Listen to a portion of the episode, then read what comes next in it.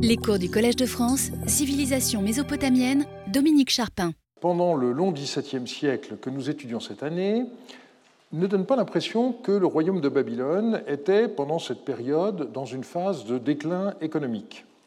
On voit les rois se lancer dans de grands travaux, comme l'édification de résidences secondaires, si l'on peut dire, ou de forts, le creusement de canaux, etc. Le nombre des statues et autres objets offerts aux divinités dans les temples ne semble pas non plus avoir diminué. Tout cela suppose d'importantes ressources humaines et matérielles. De même, nous avons pu voir que la fréquence des édits de grâce de Micharoum n'avait pas augmenté par rapport à la période précédente, ce qui aurait pu signaler la réponse des rois à des difficultés économiques accrues. Pourquoi donc ai-je choisi d'intituler cette séance Une économie fragile? Cette fragilité n'est assurément pas propre au XVIIe siècle. Dans les archives de Marie, on peut voir comment il suffit d'un vol de criquets pour anéantir les récoltes dans la vallée du Rabour et mettre en grave difficulté la province de Katunan. Mais si l'on examine la Babylonie au XVIIe siècle avant notre ère, on doit souligner que la perte du Sud, survenue en deux phases pendant le règne de Samsuiluna, n'a pu manquer de diminuer les ressources de l'ensemble du royaume. Et par ailleurs, même si on ignore toujours le pourcentage des habitants des villes du sud sumérien qui se réfugièrent dans le nord, il est certain qu'il fut important, et cet afflux soudain de population ne peut avoir manqué de poser des problèmes. C'est déjà vrai dans la deuxième partie du règne de Samsuyuna, c'est vrai encore sous ses successeurs. Nous allons commencer par étudier quelques structures fondamentales, en commençant par l'organisation des marchands. Dans un deuxième temps, nous analyserons la façon dont les denrées de base étaient commercialisées et nous verrons enfin ce qu'on peut dire du marché et de la conjoncture pendant ce long XVIIe siècle. La synthèse de Lehmann euh, sur le marchand paléo-babylonien, remarquable en son temps, remonte à 70 ans et n'a pas été remplacée telle qu'elle. On trouve de nombreuses indications dans le chapitre 15 de la contribution de Martin Stoll au livre sur euh, l'époque paléo-babylonienne de 2004, euh, mais pas plus que le livre de Lehmann. Euh, cet ouvrage ne concerne spécifiquement notre période, donc je vais mettre bien entendu l'accent sur ce qui est spécifique de notre période. Et d'abord donc l'organisation des marchands. Nous avons déjà souvent fait allusion à leur organisation dans des groupes appelés karoum. C'est un mot qui signifie littéralement le quai, et son usage pour euh, désigner ce qu'on pourrait appeler les guildes de commerçants des villes babyloniennes s'explique par le fait que le commerce se faisait avant tout par voie fluviale. On sait que chaque ville d'une certaine importance disposait d'un karoum avec à sa tête un chef des marchands, désigné donc par euh, l'idéogramme Ougula d'Amgar, je parfois traduis le terme par prévôt des marchands, c'est bien sûr une approximation à prendre cum grano salis. Une fois de plus, faute de textes réglementaires ou de récits descriptifs, il nous faut tirer d'une masse de documents des informations qui permettent peu à peu de voir comment le système fonctionnait. Dans son ouvrage consacré à la ville de Sipar, Rivka Harris avait exposé sa théorie selon laquelle la fonction de chef des marchands aurait été annuelle. Je la cite D'après nos informations, il semblerait que le poste de chef des marchands n'ait été occupé que pendant un an à la fois, et bien que plusieurs hommes occupent ce poste à plusieurs reprises, ils ne l'occupent jamais pendant deux années consécutives.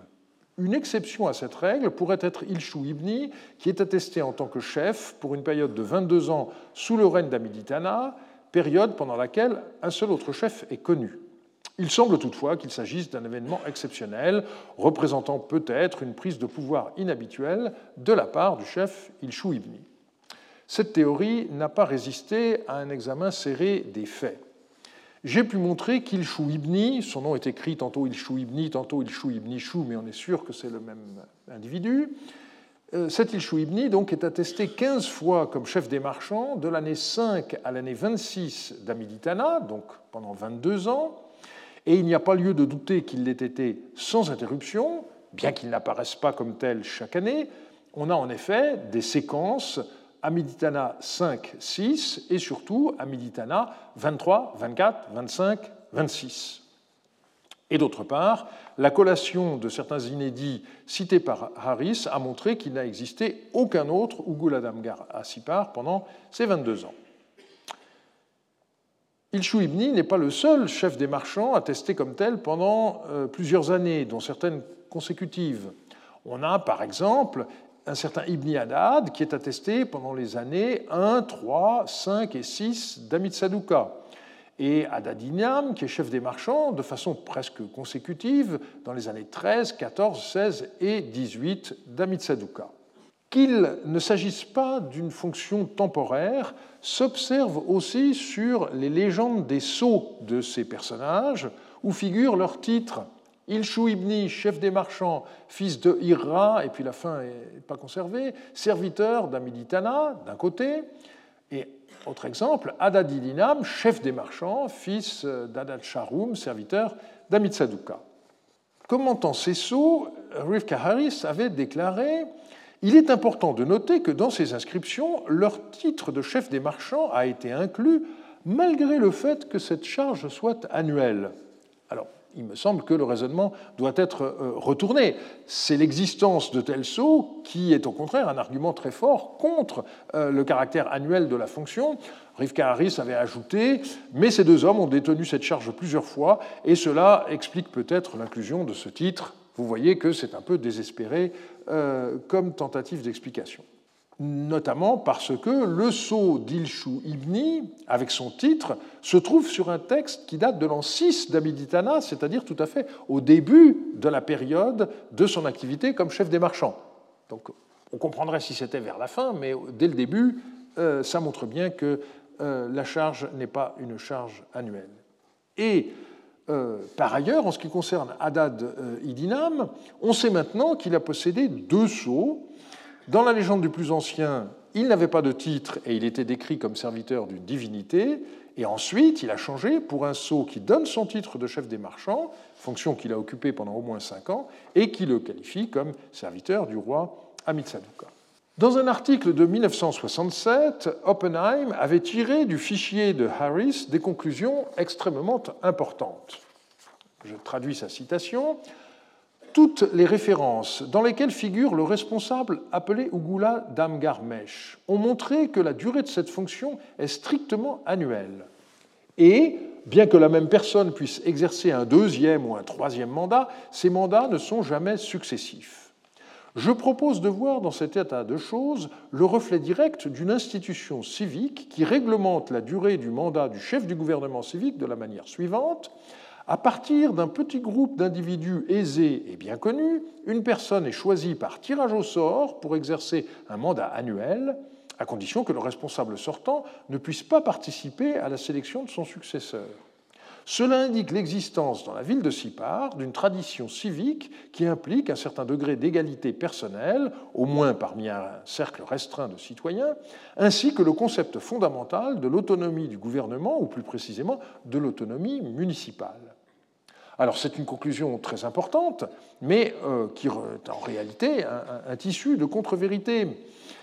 Première erreur, elle vient de la prosopographie de Rivka Harris. Elle croyait que Sipar était une seule ville, vouée au dieu Shamash, entourée d'une série de satellites qui portaient des noms complémentaires. Maintenant qu'on sait qu'il y avait en fait deux villes distinctes, quoique distantes de seulement 5 km, Sipar Yaruhum d'un côté, Sipar Amnanum de l'autre, la question des chefs des marchands se pose évidemment de façon différente. J'ai pu montrer en 1990 qu'il y avait un chef des marchands pour chacune des deux villes.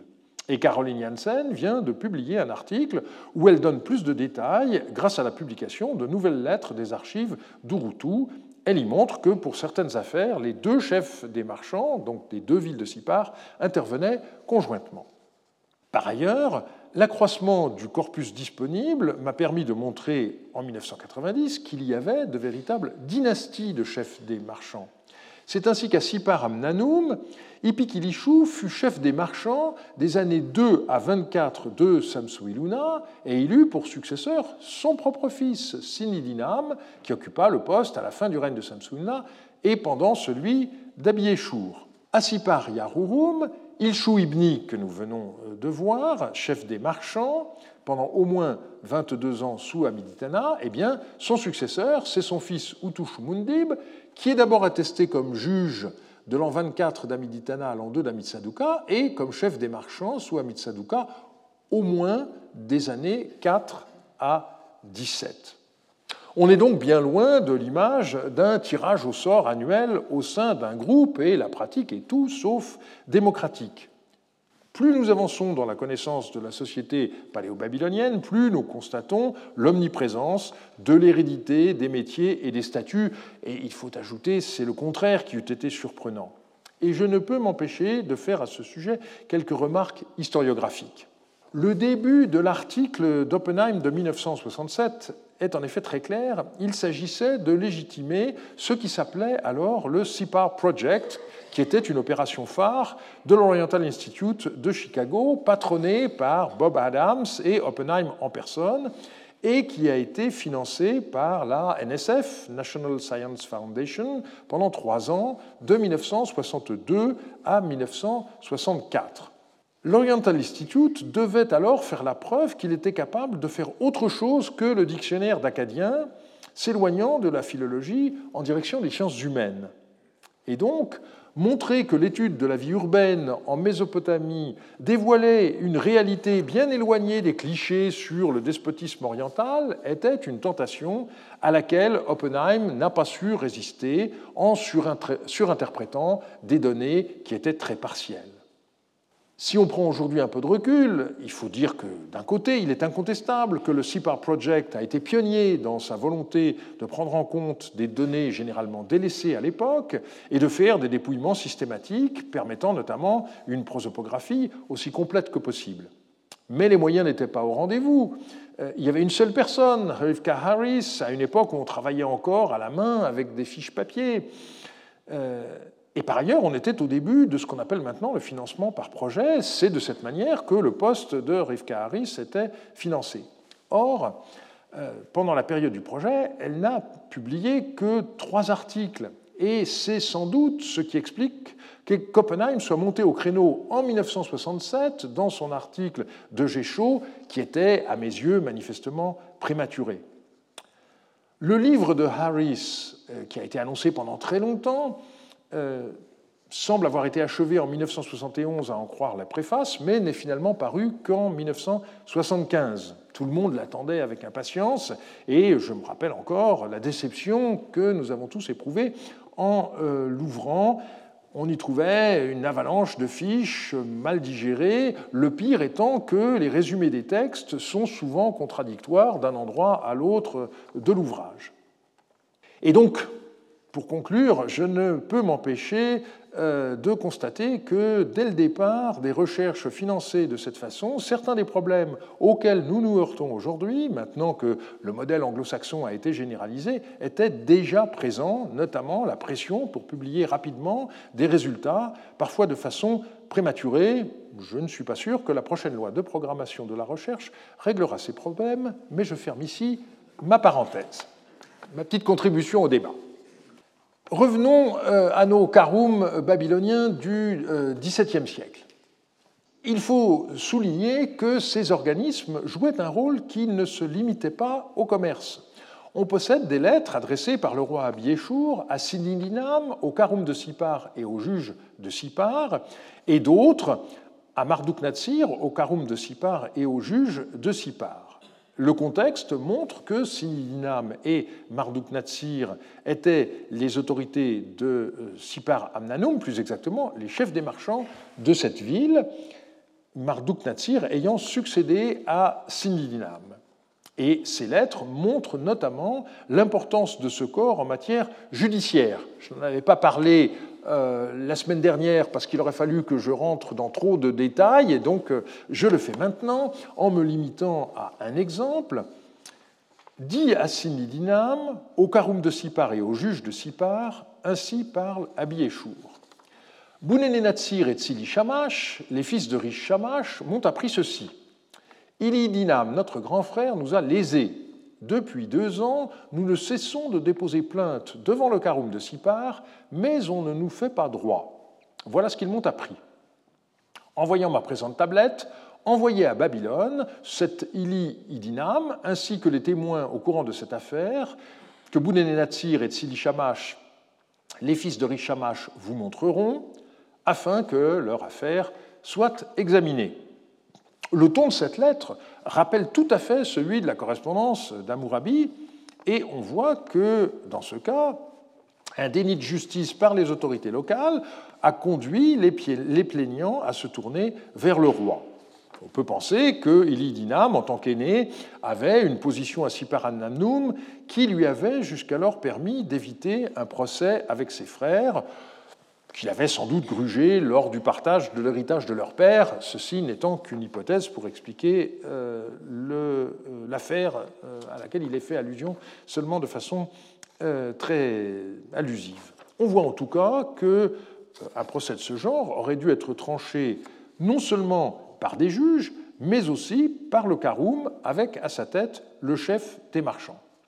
Et on a beaucoup de références qui montrent que le Karoum jouait un rôle très important dans la gestion des affaires locales à Sipar. De ce point de vue, il est très regrettable que son étude ait été exclue par Andrea Seri de son livre sur les pouvoirs locaux, avec comme justification le fait que ça m'entraînerait trop loin.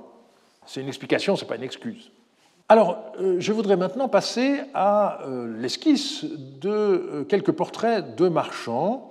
Les plus intéressants proviennent bien sûr de fouilles bien documentées. On a déjà eu l'occasion de le voir à propos de Raradoum, et je me limiterai ici à deux exemples tirés des fouilles allemandes de Babylone. Dans le quartier du Merkès, on a retrouvé les archives d'un marchand nommé Kourou dans la maison 25 euh, P2, donc qui se trouve, euh, qui fait partie de ce, sondage du quartier du, du Merkès, euh, maison qui a été fouillée en janvier-février 1908. Beaucoup de textes sont encore inédits. certains ont été divertis. Hein. je vous avais expliqué qu'il y a des textes des fouilles allemandes qui se sont retrouvés un peu partout. En l'occurrence, il y en a à New Haven, Barcelone, Chicago ou Londres.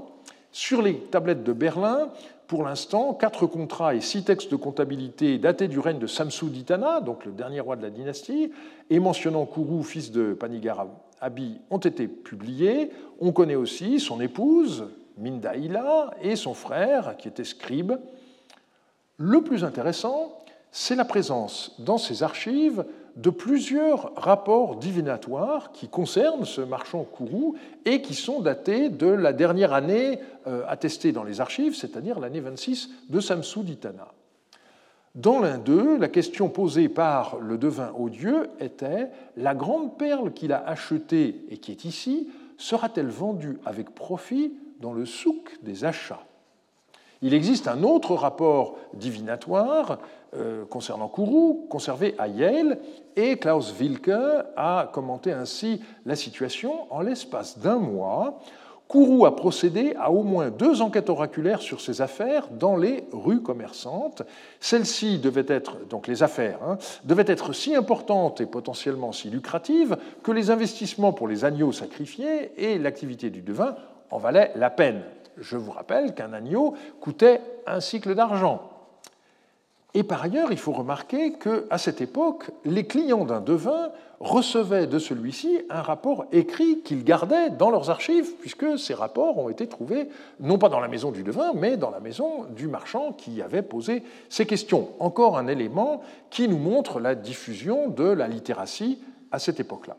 Et du point de vue de l'urbanisme, euh, Wilke a fait une remarque euh, intéressante. Il s'agit d'un euh, marché euh, qui s'étendait sur plusieurs rues en raison du pluriel, et il compare l'acadien avec l'arabe aswak, qui est le pluriel de souk, marché où le marchand proposait des marchandises de valeur à la vente. C'est l'une des rares descriptions que nous possédions qui nous permettent de nous représenter un tant soit peu un marché dans l'ancien royaume de Babylone. Une autre figure doit retenir notre attention, c'est celle de Marduk Mouchalim, fils de Rishnabiyum.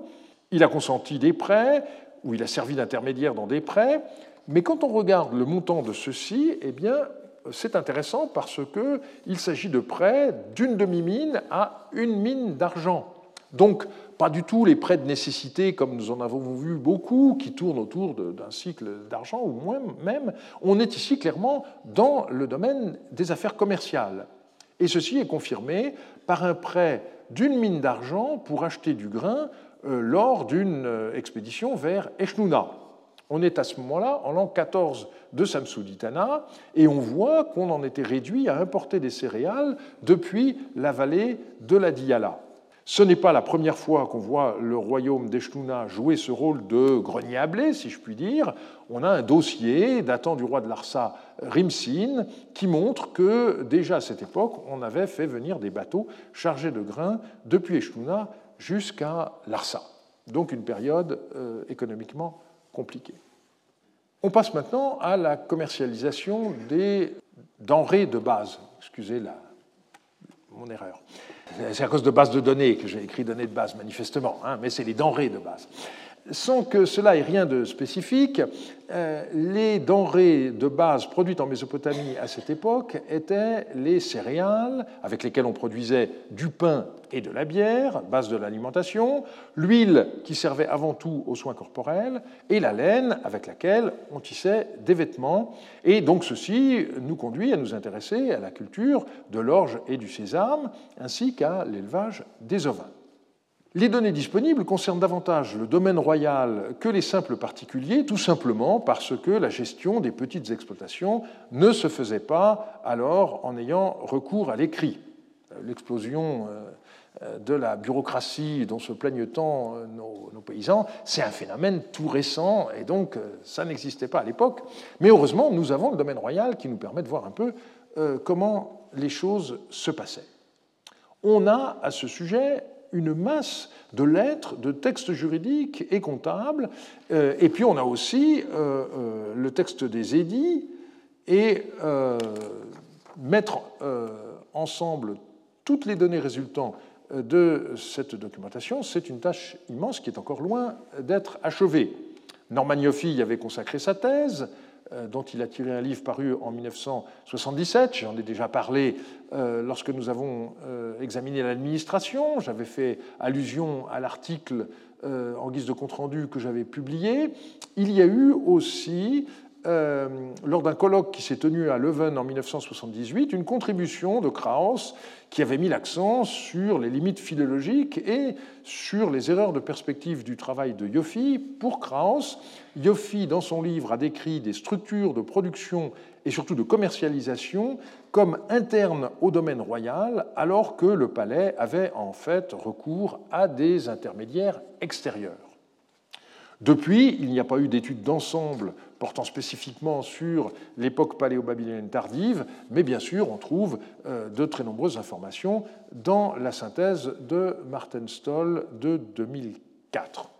Je vais mettre l'accent euh, sur l'exploitation des troupeaux ovins parce que c'est un dossier qui est à la fois très bien documenté et étudié. Des lettres très intéressantes sur ce sujet avaient été copiées par Christopher Walker dans CT 52 en 1900 1976 et édité par Krauss dans BB7 l'année d'après. J'en avais tiré en 1981 euh, le sujet d'une communication à la société asiatique qui a été publiée l'année d'après et qui incluait l'édition de sept nouveaux documents du British Museum. Et ce travail a été complété récemment par Catherine de Greff qui a publié quelques textes supplémentaires qui confirment l'image d'ensemble. C'est un dossier qui peut être décrit en cinq phases successives. Lors de la première phase, qui est principalement attestée par des lettres, les responsables des troupeaux euh, du palais étaient convoqués par le roi pour faire venir leurs moutons afin qu'ils soient tondus à Babylone.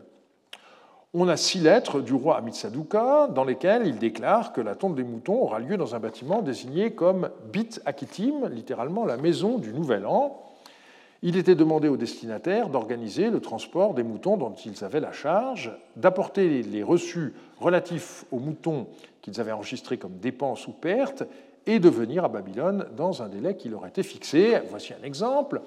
Nissin, fils de Marduk Natsir, dit ceci, ainsi parle Amitsadouka, la tonte des moutons aura lieu dans le bit Akitim, dès que tu verras ma lettre, prends la route à la tête des ovins que tu paies, emporte les documents scellés concernant les ovins que tu as fait sortir en livraison, et viens sans délai à Babylone, rejoins Babylone le premier du mois Addaru, qui est le mois 12, dans une année babylonienne euh, qui commence à l'équinoxe de euh, printemps. Et donc, on voit que les moutons étaient tondus au début du printemps, comme il se doit. Vous m'excuserez de ces petits rappels, euh, mais un certain nombre de parmi vous sont des, urbains euh, depuis sans doute plusieurs générations. Donc, je vous rappelle que la, pousse de la laine du mouton est continue. Euh, alors, pour nous, évidemment, il est sûr qu'il faut laisser la laine sur le dos des moutons pendant l'hiver, mais ce qu'il ne faut pas oublier, c'est que la laine des moutons les protège aussi de la chaleur l'été. Et donc, il faut couper la laine à la fin de l'hiver pour que la laine ait le temps de repousser avant l'été. Et par ailleurs, il y a le problème de l'agnelage. Si vous ne coupez pas la laine des moutons avant que les brebis euh, ne mettent bas, eh bien vous allez avoir un problème parce que les malheureux petits agneaux, ils vont se mettre à téter des mèches de laine parce qu'ils ne vont pas arriver à euh, trouver euh, les tétons pour en tirer le lait. Donc voilà toutes les raisons pour lesquelles la tonte a lieu un mois en général avant l'agnelage. Par ailleurs, il faut rappeler qu'à l'époque, on ne euh, tondait pas en coupant comme on le fait maintenant, mais euh, en réalité, on arrachait la laine et euh, on a des chiffres qui sont encore relativement limités. Deux mines de laine par bête, c'est-à-dire à peu près un kilo. Alors c'est beaucoup moins que de nos jours, mais il en va de la production de laine par les moutons comme de la production de lait par les vaches. Plus vous tirer de, lait d'une vache, plus elle va produire, et euh, avec au fil du temps, avec les croisements, eh bien, ça augmente, ça augmente. Même chose pour euh, la laine. Et euh, donc on avait, in fine, en raison du nombre de moutons, de grandes quantités de laine qui étaient reçues, pesées, mises en ballot et scellées par des fonctionnaires dans ce bâtiment, donc qu'on appelle le bitakitim, et prêt ensuite à être réparti entre les intermédiaires chargés de la commercialisation de cette laine. Alors, Marc Van Mirop avait mis en doute ma reconstitution des opérations euh, et il a proposé qu'il y ait eu des bitakitim un peu partout dans le royaume parce qu'il disait c'est incroyable de centraliser comme ça les choses. Catherine de Greff lui a donné tort en rappelant que les lettres indiquaient explicitement que les troupeaux devaient se rendre à Babylone. Alors d'abord, il faut rappeler qu'il y a seulement 60 km entre Sipar et Babylone, donc une distance qui peut se parcourir sans problème en quelques jours. Et puis je dirais qu'habiter New York depuis trop longtemps euh, fait apparemment perdre le bon sens. Il est en effet plus simple euh, de euh, transporter la laine sur le dos des moutons plutôt que de la tondre et ensuite d'avoir le problème du transport des sacs de laine. Même chose d'ailleurs pour le nettoyage de la laine. On baignait euh, les ovins avant de les tondre, euh, car il était plus facile euh, de nettoyer la laine de cette façon et de la débarrasser de toutes sortes d'impuretés, comme l'avait bien vu Hélène Cassin, et comme Baptiste Fiette en a trouvé d'autres témoignages. Alors, dans notre dossier, il n'est pas question euh, du bain euh, des, ovins, il n'est question que du déplacement des troupeaux avant la tonte. Et j'ajouterai qu'on a un autre exemple qui vient de Marie cette fois. Plusieurs lettres montrent que les troupeaux qui paissaient sur le Moyen Euphrate, dans la région du Souroum, devaient se déplacer jusque dans la région des Kalatoum et Achour sur le Tigre pour être tondus. Et c'est de cette manière que les ateliers d'Achour étaient approvisionnés en laine à partir de laquelle était fabriquée une partie des étoffes que les marchands assyriens transportaient ensuite et vendaient euh, en Anatolie. Donc on revient à Babylone euh, au XVIIe siècle avec la deuxième phase de notre dossier. La laine était alors livrée aux intermédiaires. On n'a aucun texte qui illustre cette phase directement et ça se comprend fort bien puisque la tablette où à coup sûr les services comptables inscrivaient la quantité de laine reçue par chaque intermédiaire constituait une créance conservée par le palais à Babylone, dont on n'a pas les archives, et par ailleurs, cette créance devait être détruite au moment du remboursement. Donc deux raisons euh, pour nous de ne pas avoir euh, des tablettes de ce genre. Mais on possède des renseignements qui euh, proviennent d'allusions dans des lettres, et puis quelques lignes qui, dans les contrats postérieurs, récapitulent les opérations antérieures, comme dans cet exemple, un talent de laine appartenant au palais, valant dix cycles d'argent, que le chef des marchands, Ilchou Ibni, a reçu dans le palais sous la responsabilité du scribe ou les stars, et puis le contrat continue. Alors on arrive maintenant à la troisième phase. Les intermédiaires se chargent du transport de la laine jusqu'à leur lieu de résidence, Sipar ou Dilbat, dans les cas qui nous sont connus, et procèdent à la commercialisation. Nous n'avons aucun document euh, qui indique une vente au comptant, mais là encore, c'est le, euh, contraire qui serait étonnant, mais on a plusieurs contrats qui montrent des ventes à crédit de cette laine avec une formulation juridique analogue à celle des prêts. En général, le prix était fixé à l'avance. Le remboursement en argent pouvait se faire au moment où le palais réclamerait l'argent ou bien à une échéance prédéterminée. Alors on a euh, cet exemple, un talent de laine du palais valant 10 cycles d'argent, sous la responsabilité de l'habit Sabim ou Toulishtar, Dishmessin, fils de Sinbelaplim, Marduk Mushalim, fils de Sinidinam, Ilchou Ibni, fils de Sineribam, et les fils de Nourshamash, leur frère, ont reçu. Le jour où la criée du palais aura lieu, ils verseront l'argent au palais. Lors de la quatrième phase, eh bien, les intermédiaires récupèrent l'argent de la vente à crédit de la laine. Et on possède euh, un reçu qui correspond à la transaction précédente. Euh, ou à peu près. 15 cycles d'argent selon le poids de Shamash, faisant partie du prix d'un talent de laine du palais, sous la responsabilité de l'habit Sabim ou Touleshtar, quand en 13 et 14 d'Amit Sadouka, Dishmessin, fils de Sinbelaplim, Marduk Mushalim, Ilchou Ibni et les fils de Nourshamash ont reçu, apport de Marduk Mushalim, Ilchou Ibni et les fils de Nourshamash, réception par Ishmessin, fils de Sin Belaplim. Alors la, comparaison des documents est instructive à un double point de vue. D'une part, la créance devait être remboursée au moment où le palais le réclamerait, et vous voyez qu'il s'est écoulé presque deux ans entre la vente à crédit et l'acquittement euh, d'une partie de la somme due. Donc ce sont des transactions à moyen terme. Par ailleurs, la créance stipulait que les débiteurs verseraient l'argent au palais. Or, on voit qu'en réalité, ils ont versé l'argent à l'intermédiaire qui leur avait fourni la laine, en l'occurrence Ishmessine, et c'est l'intermédiaire qui, lui, doit porter l'argent au palais de Babylone. C'est ce qui se passait dans la cinquième phase euh, des opérations, qui ne se déroulait pas sans difficulté du fait que le remboursement ne s'effectuait pas en une seule fois, mais en plusieurs versements. Et donc, au moment d'apurer les comptes, eh bien, les intermédiaires, notamment celui que nous connaissons le mieux et qui résidait à Sipar, faisaient la sourde oreille aux injonctions pressantes des fonctionnaires de Babylone. C'est ce que montre cette lettre sans adresse, mais qui manifestement était destinée au chef des marchands de Sipar, Ilchou ibn Ishou. Je cite comme tu l'entends dire sans cesse, on cherche depuis deux mois à collecter l'argent pris des marchandises du palais qui est sous la responsabilité des marchands. Je t'ai écrit précédemment de préparer ton argent et de venir à Babylone.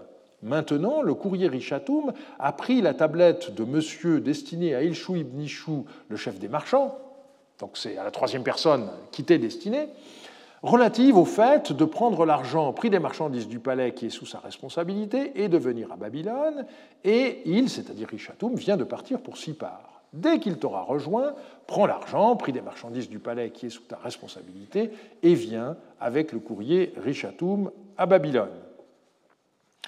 Le versement de l'argent, une fois effectué, donnait lieu à la rédaction par les services compétents du palais de documents scellés qui étaient conservés par les intermédiaires comme quittance, et on en a retrouvé un certain nombre.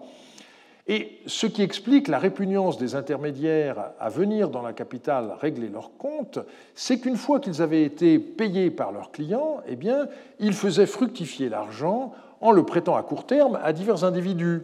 Et donc, euh, évidemment, euh, traînaient les pieds au moment où on leur disait que ça suffit maintenant, il faut euh, venir à Babylone verser tout cet argent. Et on s'aperçoit qu'il s'écoulait parfois jusqu'à cinq ans entre le moment où les intermédiaires recevaient la laine et celui où ils achevaient de verser l'argent résultant de sa vente. Le schéma des transactions que nous venons d'établir ne se limitait pas à la laine, il fonctionnait de façon analogue pour la commercialisation de bêtes sur pied et de sésame appartenant au palais.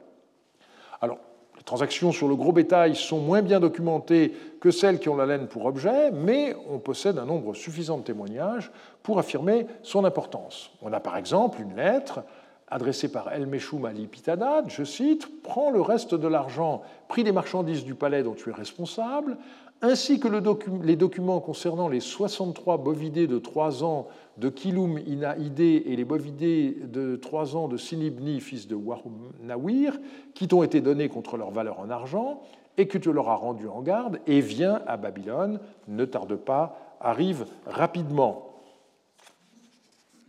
Un autre témoignage nous est offert par un contrat euh, daté de l'an 20 d'Amiditana, 10 mines d'argent représentant le prix de 100 bovidés de 3 ans, laissant de côté la, tablette, la teneur de sa tablette de l'an 19 d'Amiditana. C'est ce qu'Adad Natsir, fils d'Ibatoum, a reçu du juge Shunabiyum au jour de la criée du palais.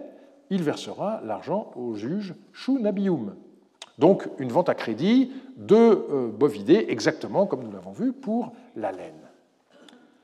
On possède une missive adressée par un fonctionnaire du palais à Babylone à un marchand qui s'est déjà chargé de la vente du bétail appartenant au palais et qui doit venir, comme chaque année, recevoir le sésame afin de le commercialiser. Le sésame, je vous rappelle, se euh, récolte à l'automne.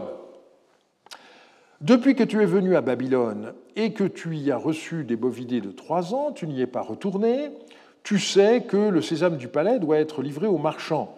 Comment se fait-il que, jusqu'à ce qu'on vous écrive, toi et ton associé ne soyez pas venus à Babylone et que vous n'y ayez pas reçu de sésame comme vous en êtes informé chaque année, le sésame destiné à être reçu par vous est préparé pour vous. Et cette lettre a ceci de remarquable qu'elle insiste sur le caractère normal, j'allais dire banal, des opérations mentionnées. Tu sais que comme vous en êtes informé chaque année, et on voit par ailleurs que la commercialisation du bétail et du sésame s'effectuait par les mêmes intermédiaires.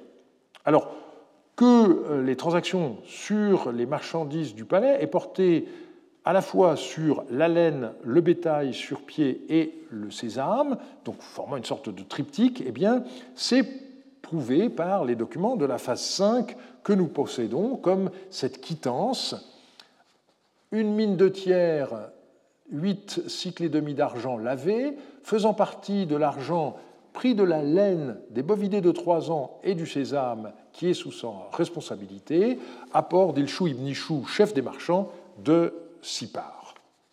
Quels étaient les intermédiaires qui commercialisaient ainsi les marchandises du palais? Donc on a vu évidemment à plusieurs reprises le chef des marchands, on a aussi des marchands, ce qui n'a rien d'étonnant, mais on relève aussi des juges euh, ou euh, d'autres dignitaires, et puis un certain nombre d'individus qui ne portent pas de titre, mais dont on peut penser qu'ils étaient également des marchands. Du côté du palais, on a un responsable qui est bien euh, identifié, parce qu'il a euh, été en charge pendant des décennies, un nommé Outuleshtar. Pendant longtemps, il a simplement le titre de scribe, mais ensuite, il porte le titre euh, d'Abid Sabim, ce qui montre qu'il s'agit de quelqu'un de haut placé. Pendant longtemps, comme le nom de ce haut dignitaire apparaissait dans des documents découverts à euh, Sipar, on croyait qu'il résidait dans cette ville, et c'est lorsque j'ai euh, reconstruit le euh, schéma des affaires dans le journal asiatique que sa localisation à Babylone est clairement apparue, et les études publiées depuis ont confirmé cette conclusion. Après que les intermédiaires aient apporté à Babylone le produit de la vente des marchandises, quel emploi le palais faisait-il de cet argent? Il faudrait, pour répondre à cette question, disposer des archives de la capitale, ce qui n'est pas le cas, mais les sommes en jeu étaient manifestement considérables. Si l'on fait la comparaison entre ce que nous connaissons pour le XVIIIe siècle et ce qui est euh, documenté pour le siècle suivant, on voit deux différences principales. D'abord, les objets de ce commerce ne sont plus les mêmes.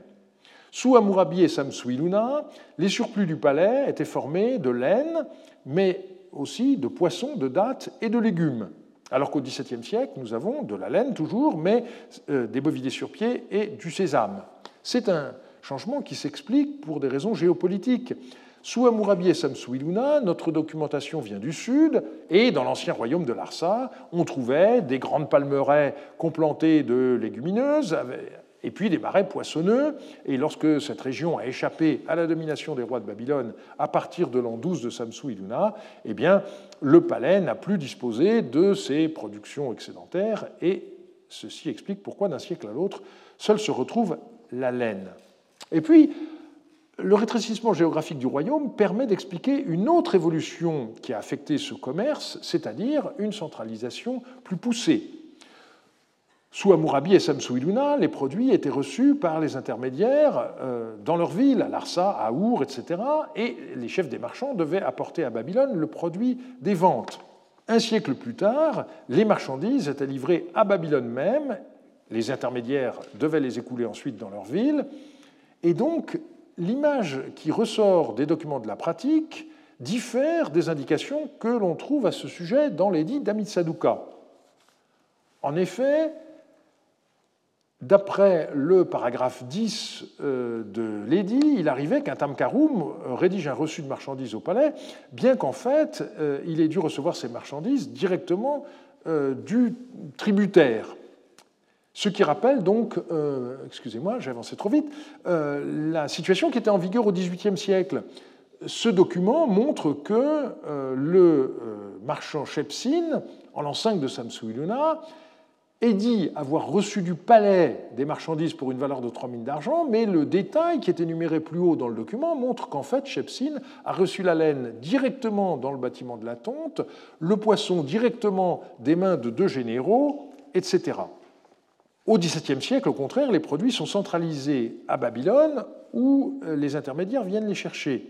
Et c'est une des raisons qui explique pourquoi euh, j'ai soupçonné que l'édit d'Amit Sadouka reflétait une réalité vieille euh, d'un siècle, recopiant tel quel un édit qui avait dû être rédigé auparavant. Et mon hypothèse est corroborée par la liste des karoum qui sont énumérés au paragraphe 10 alors malheureusement, un certain nombre de toponymes y sont cassés, mais euh, on voit ici Larsa, Kazalouk, Malgium, Mankisum, Chitulum, autant de villes qui ne font plus partie du royaume de Babylone sous Amitsaduka, et dans le cas de Larsa, euh, n'en fait plus partie depuis l'an 12 euh, de Samsu Iluna.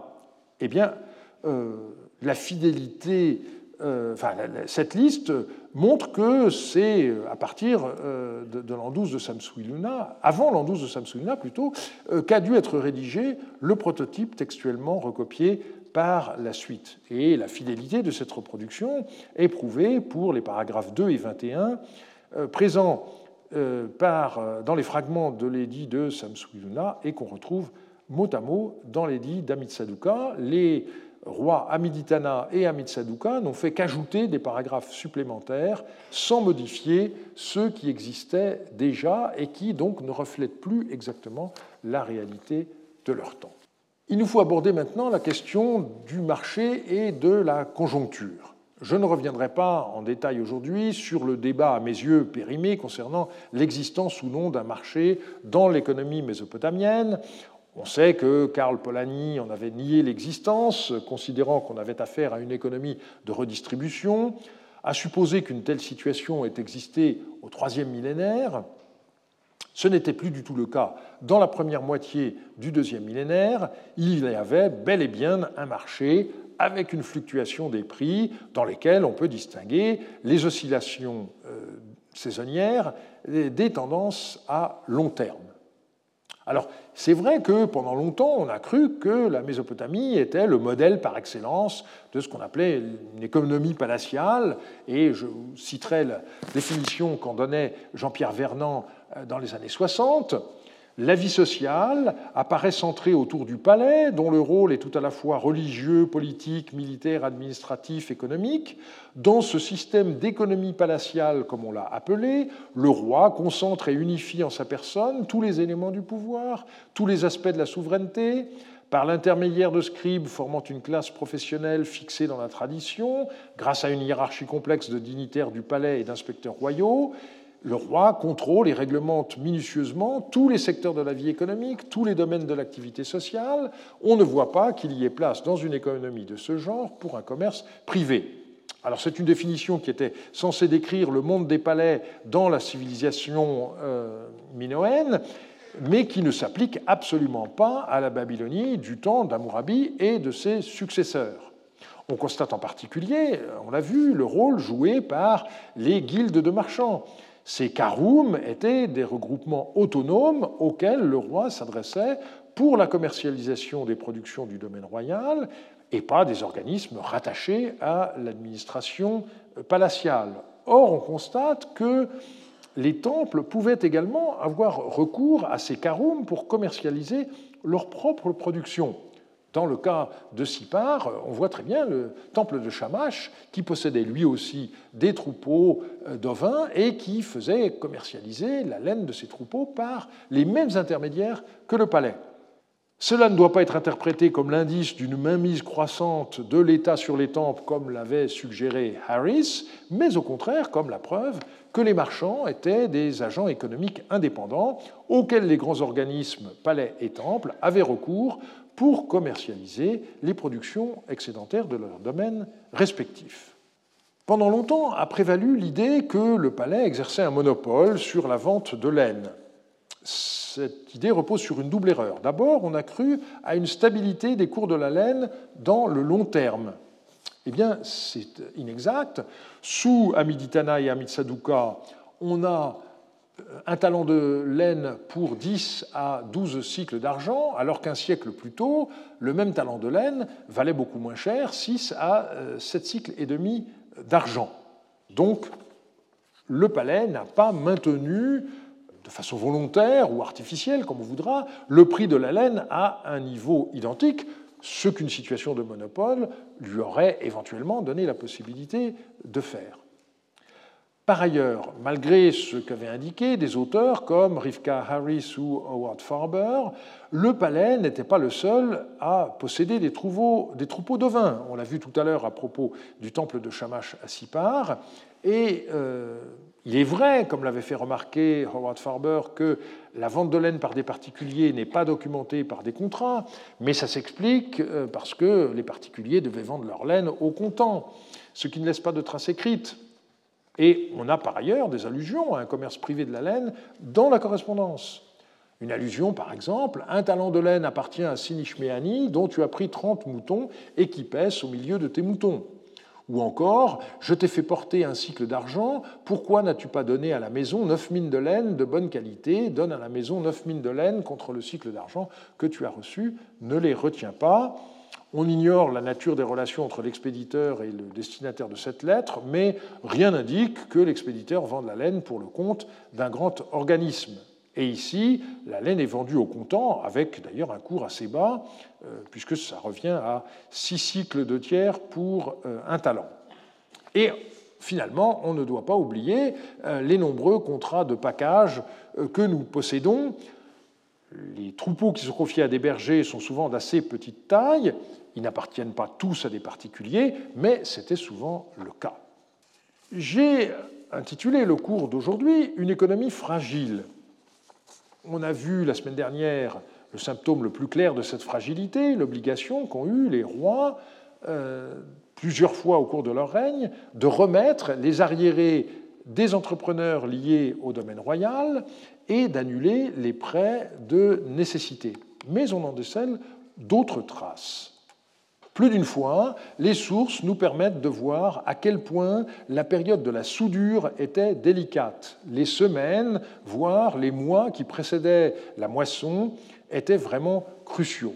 Je m'appuierai sur quelques textes des archives d'Urutu qui en offrent de nouveaux témoignages pour le règne d'Amitsaduka. Alors, on a ici aussi le même problème qu'on avait rencontré dans la maison 7 euh, de Raradoum. La plupart des lettres sont adressées de manière anonyme Anna Abiya ou Anna Awilim, donc à mon père ou à l'homme.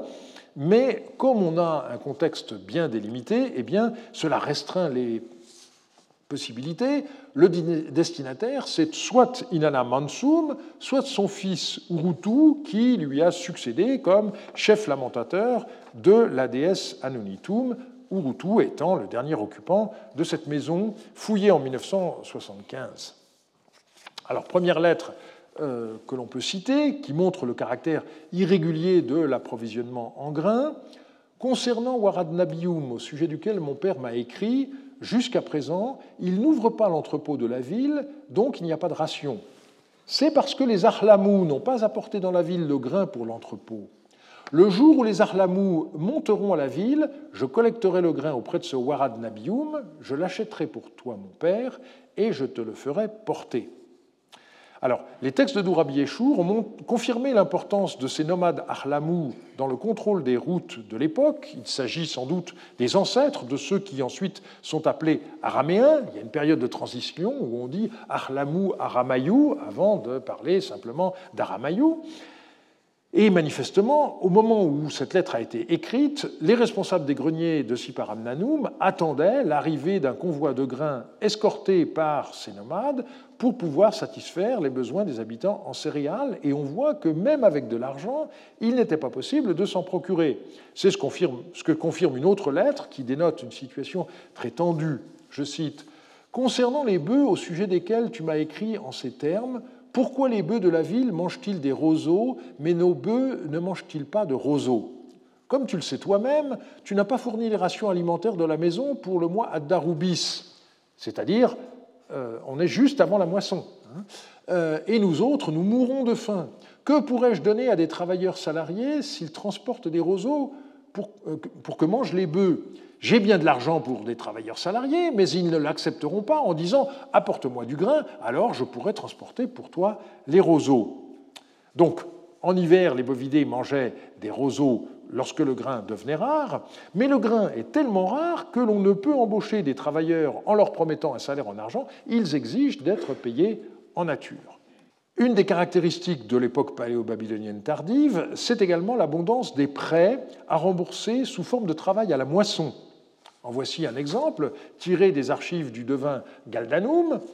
Un cycle d'argent pour la moisson de Galdanou, fils d'Abdanou, Waratchourinim, fils de Belchounou, préposé à la grand-porte, a reçu. Le jour de la moisson, il devra procurer des moissonneurs. S'il ne le fait pas, ce sera selon le décret Timdatum du roi. Nous avons des dizaines et des dizaines de textes de ce genre. Et on doit faire attention à la date de ce contrat. On est au milieu du mois 11. Donc, là encore, près deux mois avant la moisson suivante. On voit aussi un montant emprunté qui est peu élevé, un cycle d'argent. On est donc dans le cas d'un prêt de nécessité, mais au lieu que la somme prêtée soit à rendre en argent ou en grain après la moisson, le remboursement se fait sous la forme de travail. Il est bien connu que le problème principal de la vie agricole, c'est l'irrégularité des besoins en main-d'œuvre, la moisson étant la période où l'on a le besoin du plus grand concours de bras. Mais les propriétaires ou les gestionnaires des grands domaines ne pouvaient pas nourrir à l'année toutes les personnes dont ils avaient besoin dans les périodes de pointe. Ce genre de contrat leur permettait de s'assurer qu'ils auraient assez de bras pour la moisson. Et si le service prévu n'est pas rendu, la, sanction sera celle euh, prévue par le décret du roi, en l'occurrence un texte qui ne nous est pas encore connu, mais on peut espérer que ça viendra.